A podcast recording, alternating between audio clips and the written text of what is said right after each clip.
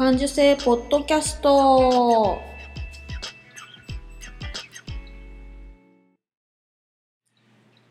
子供の頃から感受性が豊かだと言われ続けて大人になったデザイナーまゆが日々気になったことを感受性豊かにお届けする感受性ポッドキャストです。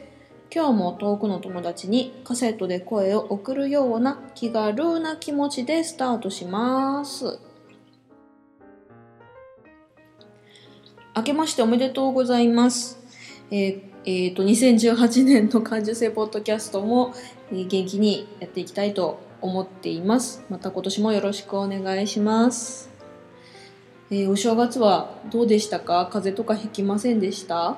あの私はおかげさまで風邪をひくこともなくインフルエンザとかとも無無縁で、えー元気にニコニコと過ごすことができました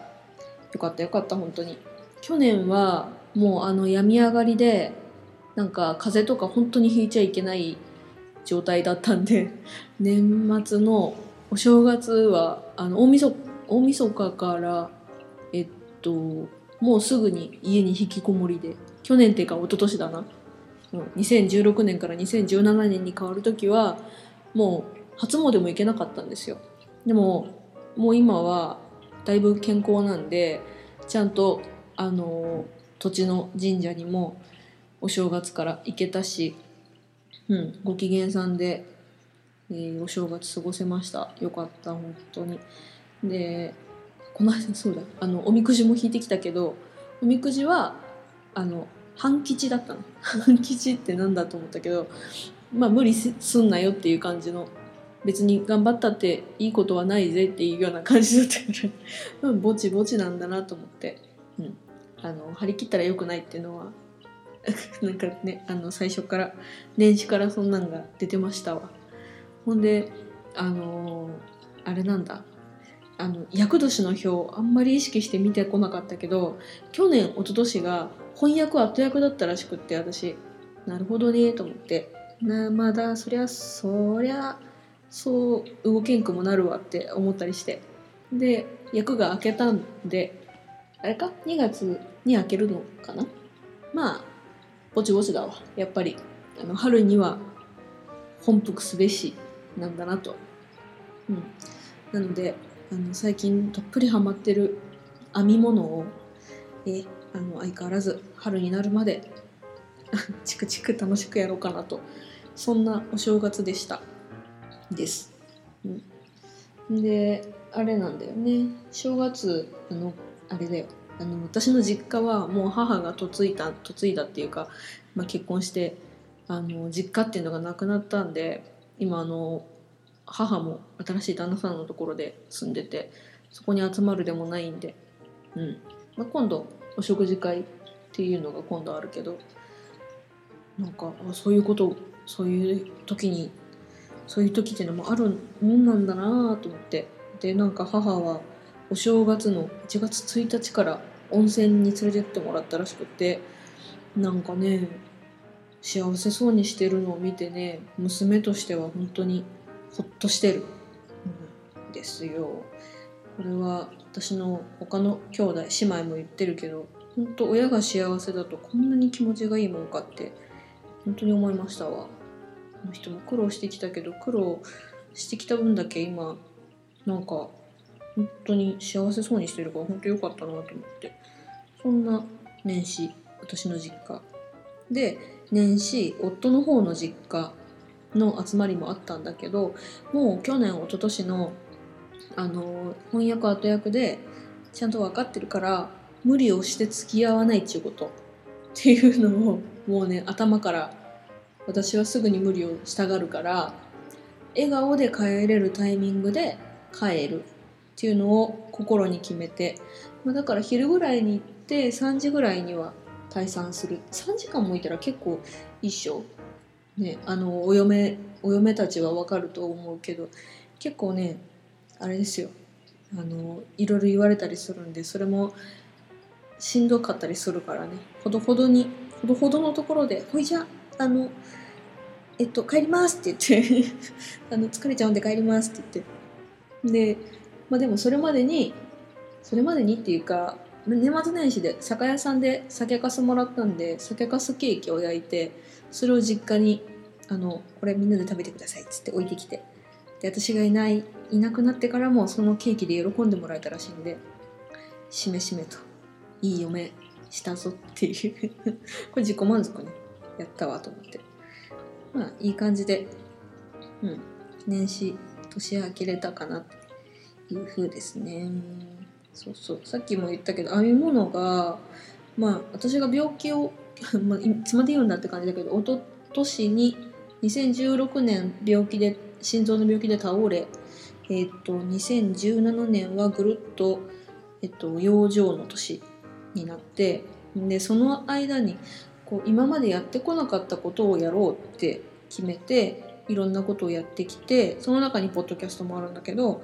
あの編み物はずっとやってきたんだけどなんか難しそうだわと思って靴下って編んだことなくてとあと服あのえっとね、ま、結構簡単なやつのニットベストを去年あの本当に動けない時期に縫い縫いしてニットベストロングベストか。それは作っていてで今年はついに靴下に挑戦してみたらこれが案外楽しくってあらこれははまはまっちまうかもなっていうこと？だからなんか難しそうだなって食わず嫌いしてたことも案外やってみると楽しいんだなっていうのを感じた年明けですね。うん、これはだから春まではやっぱりぬいぬい集中してやってみようと思いますわ。うん、とあとそうこの間テレビでやってた「魔女の宅急便」を見たんですよ。久しぶりにね。見た見ました？したらすんごい感動したっていうかあやっぱりこう体に聞きながら行くのがいいんだなっていうのを教えてもらった感じ。で何がかっていうとあれ最初のシーンって結構何回も再放送やってるけど最初って結構見逃したりとかしててあんまり覚えてなくて。んで今回よくよく見てみたらあれ最初キキがキキって主人公の魔女の女の子がこうあれ13歳だっけ？15歳だっけ？で独り立ちするって言って親元から離れて新しい土地に行って修行をしてあの独り立ちするっていうストーリーなんだけどその親元から離れる時に「今日の満月にする。今日私は飛び立つ」って言ってあのお父さんお母さんに言った時にお母さんが「あの中身が大事なのよ」と。でキキはこんな黒いワンピースよりもっと派手なのだったらいいのにって言うんだけど中身が大事なのよって言ったんですよね。で中身ってその時にはキキには響かないんだけどで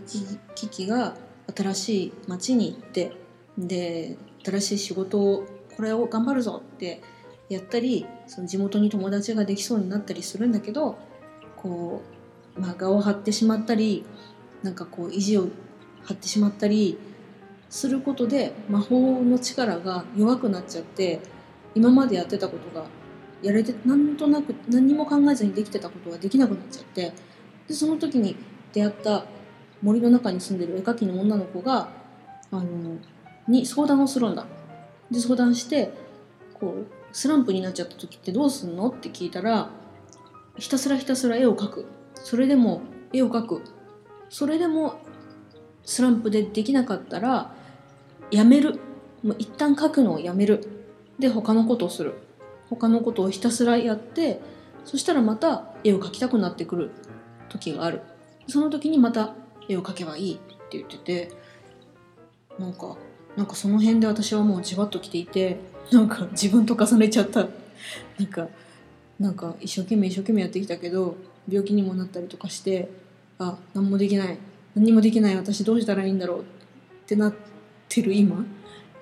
もうひたすら他のことやって今までやらなかったこととかやれないと思ってたことをひたすらやろうって思って今やってるんだな。うんそれでキキはあのもう飛べないしお母さんにもらった大きいほうきも折れちゃったし何にもできないってなった時にお友達のトンボがあの危険なところに危険な状態になってそれを助けようって自発的に思ってで自分のスタイルを見つけるんだよねほうきじゃなくてモップを持つんだよね。でああそういうことかと思ってまたそこでも私はちょっと泣きそうになって泣きそうになってるっていうか泣いてんだけどテレビの前で ああそっかと思って自分のスタイルその時に放棄じゃなきゃダメだってキキが言ったら多分またあのエネルギーは出てこなかったかもしれなくて何でもいいとにかくそのトンボを助けるんだっていうので手にしたのがあれブラシデッキブラシだったんだよね。でそこからキキのスタイルは放棄じゃなくてあのブラシデッキブラシに変わったんだよね。で自分らしいやり方を見つけていくっていうのはああこれは私の課題だなと思ってなんかなんかさいやなんかメッセージくれる星野農家さんとかもそうだしなんかやっぱりなんかうまくいかないって悩んでる人もいっぱいいるけどなんか焦らずに自分のスタイルが現れるのを待つっていうかあの、うん、それまでにジタバタジタバタっていうか、まあ、好きなことをやってその時を待つしかないのかなと思って。それも別に苦労っていうか辛い思いをするんじゃなくってなんか楽しむとか自分のやるべきことをやる中で見つかるんじゃないのかなっていうのを久しぶりに見た魔女の宅急便で気づ気づいたっていうか感じてなんかもうよよよよよって泣きながら いい話ややっぱりジブリが好きだって思いながら見たんですよこの間の。テレビでやってた「魔女の宅急便」をもしあの前回見れなかった人は是非 DVD なので見てみてください。この私の説明がいいのかどうかよくわかんないけど。いやでもよかったんだよな。やっぱジブリよかったんだわ。本当。それの前にあのあれもやってたじゃんね。あのえっと「君の名は」でこれあの怒られるかもしれないけど私「君の名は」全然ハマらなくてなんかこうなんかなんでそんなに流行ってんのか全然わかんなくちゃんと映画館にも行って見たんだけど全然なんかうーんうんハマれなくてなんか悪口言うと好きな人が嫌な気持ちになるだろうから変な風には言いたくないんだけどなんか私なんかずれてんのかなとかって思うんだけどでも魔女の宅急便を見ていや私の感性はこういう風だっていうのを、感じたっていうね。だからなんだっちゅう話なんだけど。私はあのジブリ寄りの人間なんすよ、うん、よかったんだジブリがよ。そんな話そんな話です。2018年の最初の感受性ポッドキャストはそんな話です。ジブリがいいっちゅう話。そう。私が用意した話。こんなもんだ。今日今日そんな感じですよ。本当。あのあれだな。いいんだよ。そういうさ魔女の宅急便。あの絵もいいしさ。もう一回見よう。もう一回見たいな。うん。マイペースに行こう。で今年もあそうそうそう。そのあれだ。年末に友達あの専門時代の友達と会ってあの去年が本当に会えなかったからあのみんな東京に住んでたり大阪にいたり、えっとまあ、他の地域に住んでたりとか仕事してたりするから全然会えなくて本当に2年ぶりぐらいかなに会って話してで、うん、1人はあの、まあ、私と同じく独立してお店を持ってネットショップでやってた友達が昨日去年じゃないや去年か。私が会えない間に就職をしていて再就職？で靴のデザイナーになってて「えー、そうだったんだ」って。なんかうん。でなんか何？仕事の仕事って生活の基盤が良くなってでなんか子供ができたとかってその子が子供ができてて「はあ心心が安定したのかしら」とか言いながらまあ、でもいろいろ準備ができたっていうことなのかしらねとかいろいろ言ってて。なんかタイミングなのか運命って分かんないもんだけどまあ流れに任せることだよねっつって。でなんかそっか就職まあ、会社員になるっていうのも一つなのかなと思って。で私も、まあ、ちょっと検索してみてデザイナーって言って就職っつって探してみたい。で、まあ、いくつか見たんだけどもうなんか何を決めててそうそうやって就職して職あの何企業デザイナーになるのかとかってもよくわかんないくてで夫に相談して私の友達が、えーと、靴のデザイナーになっていていや私も就職っていうその方が安定するっていうのもあんのかなっつってで相談をしてみたらまああんたは今までその前の大きい会社行った後もあのもうちょっとちっちゃい会社でデザイナーもやったけどなんかいまいち合わなかったみたいだし他のバイトもしてみたけどダメだったじゃん。好きなことをやればいいじゃん。って言われて。なんかまあまあねっつって。いやあの時はあの時でちょっと考えが違ったからあれなんだけど、うん、そう？って言って